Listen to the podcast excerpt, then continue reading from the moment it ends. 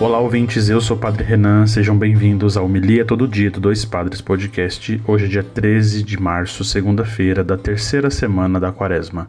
Vamos para o Evangelho de hoje, Lucas 4, versículos de 24 a 30.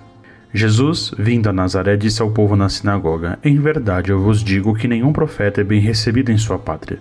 De fato, eu vos digo, no tempo do profeta Elias, quando não choveu durante três anos e seis meses, e houve uma grande fome em toda a região, havia muitas viúvas em Israel.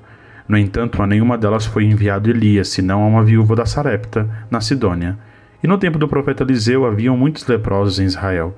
Contudo, nenhum deles foi curado, mas sim Naamã, o sírio. Quando ouviram essas palavras de Jesus, todos na sinagoga ficaram furiosos. Levantaram-se e o expulsaram da cidade. Levaram-no até o alto do monte sobre o qual a cidade estava construída, com a intenção de lançá-lo no precipício. Jesus, porém, passando pelo meio deles, continuou o seu caminho.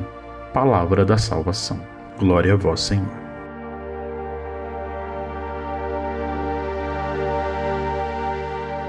Muito bem, queridos ouvintes, queridos irmãos e irmãs, o que nós temos aqui na liturgia de hoje, com essa leitura, com esse texto do Evangelho, é claro o tema da confiança que nós podemos atribuir da nossa vida ao, ao próprio Deus.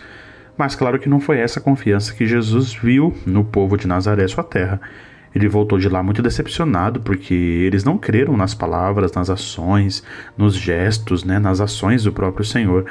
Não puderam receber dele os seus milagres. Essa graça se pode se manifestar também na nossa vida.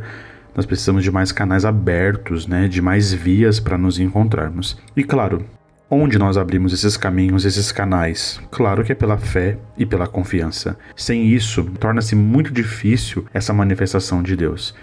É diante desse dessa cena, né, que Jesus recorda que o profeta Elias enviado a uma viúva que vivia em Sarepta, na Sidônia, e claro, Elias é de Israel, onde havia muitas viúvas, porém ali enviado a outro lugar. Não sabia se seria bem recebido na sua própria terra, e assim sendo, não poderia ali também fazer milagres.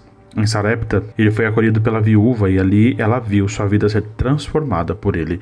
É uma cena tão importante, essa, essa ação da, da vida que é transformada. E claro que Jesus também lembra do episódio da primeira leitura, né, dessa liturgia de hoje, do Naamã, o sírio. Tudo isso para mostrar para nós o quê?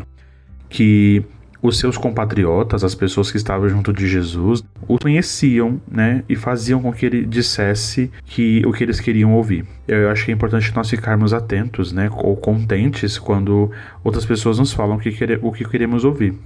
Mas quando nós ouvimos aquilo que nos não coloca um pouco para baixo, desagrada, não está de acordo com o que queremos, a nossa reação é essa mesmo de rejeição. A liturgia de hoje, esse evangelho nos convida então a confiarmos, a estabelecer a nossa fé no próprio Senhor. É bonita a cena de Jesus passando pelo meio deles, não se importando, tendo exatamente fé e confiança em Deus em seguir o seu caminho. Vamos para a hora da sacolinha das ofertas do nosso episódio de hoje.